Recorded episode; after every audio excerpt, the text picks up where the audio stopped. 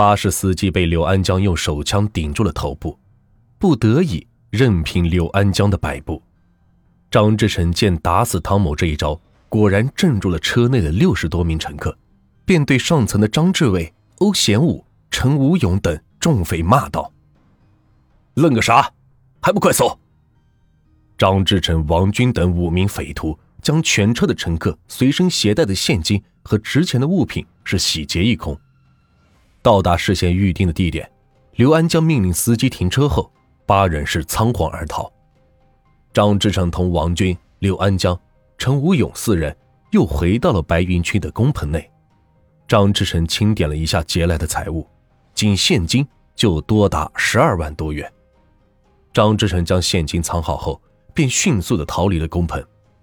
广州市公安局白云分局接到报案，防暴队、重案组合力上岸。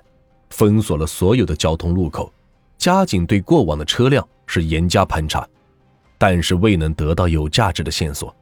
重案组在走访被劫的乘客时，乘客回忆像是操着湘西口音的湖南人。白云分局出动了大量的警力，对居住在白云区湖南籍民工打工的工地进行了全面清查。白云区石井派出所在清查时收到报告。某出租屋内住着一伙湖南麻阳籍的民工，其中几人是形迹可疑。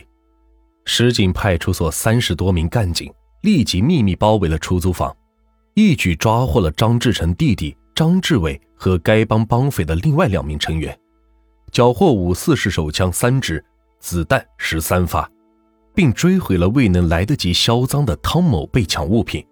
张志成再一次溜了。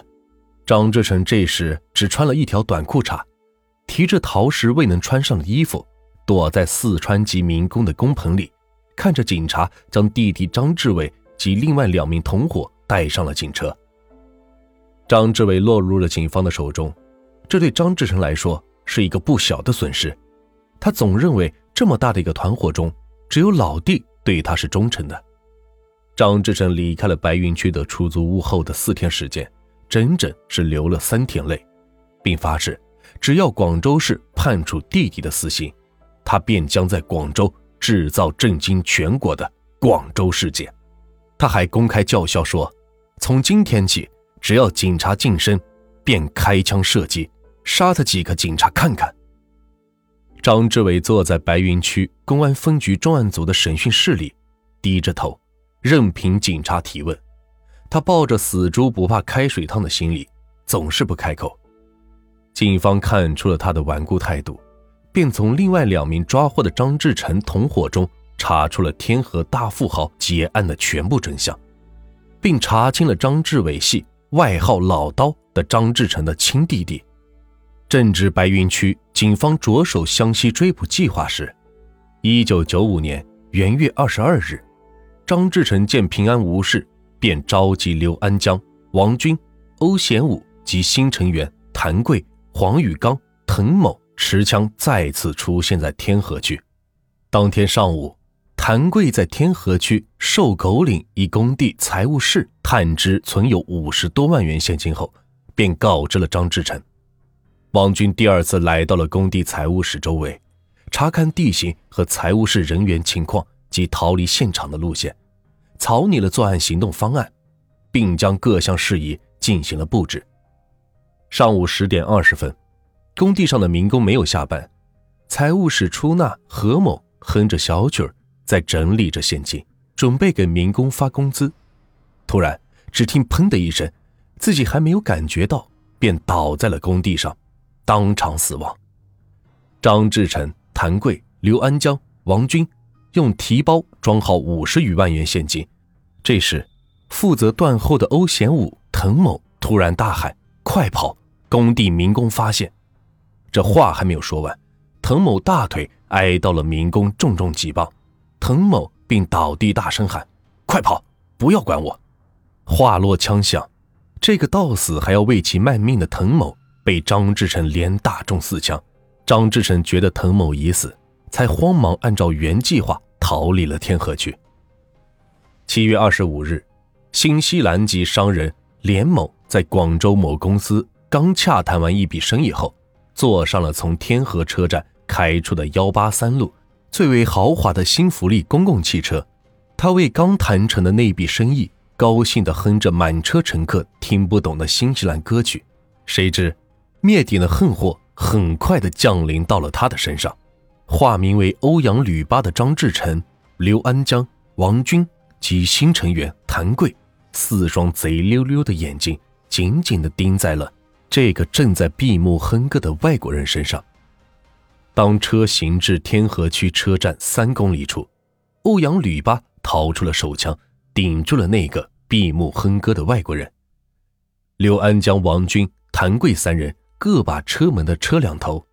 外国佬虽然不懂持枪人的语言，但从他持枪人的神智中已悟出了点什么。他侧下身，想凭借着自己高大的身材猛撞歹徒，哪知他刚侧身，欧阳便连发三枪，将外国人打死在车内。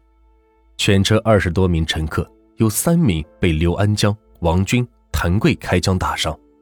他洗劫了全车乘客的所有财物，强令司机停车，逃离了现场。消失在人潮中。此案发生后，震惊了阳城。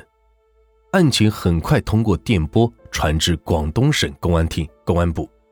公安部批复：此案关系我国公安形象和国际声誉，务必尽快破获，并将七二五大案列为广东省头号大案。广东省公安厅、广州市公安局刑侦处抽调四十余名刑侦精英。组成了七二五专案组，同时对天河区进行了严密的布控。专案组历时四十多天，案件终于有了眉目，查清了欧阳吕巴这个人系瘦狗岭财务室工地抢劫案和大富豪客车抢劫案系张志成所为，还从多起劫案的现场留下的证物得到了证实。广东省协查通报发往了千里之外的湘西麻阳。麻阳公安局很快有了回应，并将张志成、刘安江、谭贵、欧贤武、陈武勇等团伙成员在麻阳负案在逃和案犯的基本情况通电广东省公安厅刑侦处重案组。至此，公安部属办的广东头号大案作案全部成员的轮廓已基本形成。公安部很快将张志成、刘安江列为全国通缉的对象。贴有张志成、刘安江照片的公安部署通缉令，像雪片一样飞往了广东邻近的七个省、五百多个县市。一时间，各机场、车站、码头、宾馆、饭店都收到了公安部的通缉令，形成了缉捕张志成、刘安江的一张巨网。张志成、刘安江、王军等几人又一次瞄准了。坐落在黄埔南港的富贵城工业厂房开发有限公司，王军带上谭贵，四次前往富贵城，探实工业厂房开发有限公司每天进出的现金，并细致地做好了路线，回到了深圳市，将富贵城的基本情况和该公司的人员情况向张志成、刘安江等人做了介绍。张志成露出了奸笑：“老子手憋得好痒，这回去。”干他一次痛快的。他检查了一下自己枪内的子弹，并从自己的提包里拿出六十多发子弹，分别发给了几名死党。张志成通过一番打扮后，几乎是面目全非。张志成、刘安江按王军所指的路线混入了人流中。王军带着刚收来的新手黄宇刚负责接应，谭贵、欧贤武负责监视周围的动静。下午五点。张志成觉得时机已到，头一天，刘安江会议抽出了手枪，张志成忽地冲进了公司的财务室内，两人用枪指着财务室的女出纳员，刘安江迅速地取出出纳手中的钥匙，打开了办公桌，用提包装进了近三十多万元现金后跑出了大门。这时，女出纳员大声喊道：“有歹徒打劫！”在公司门口值班保安听到呼救后。转身想拦住两名向外跑的劫匪，张志成抬手，砰砰就是两枪，保安员当场是倒在了血泊中，离开了人世。张志成一伙匪徒按事先设计的方案逃离了黄埔南港，躲进了中山市某工地。他们又一次摆脱了警方的追捕。作案几次成功，这对张志成来说，几次行动都没有这次顺利。他下定了决心，要继续干下去。幺二八富贵城大劫案给广州市公安局全体干警无疑增加了新的压力。广州省将此案列为了广州头号督办大案。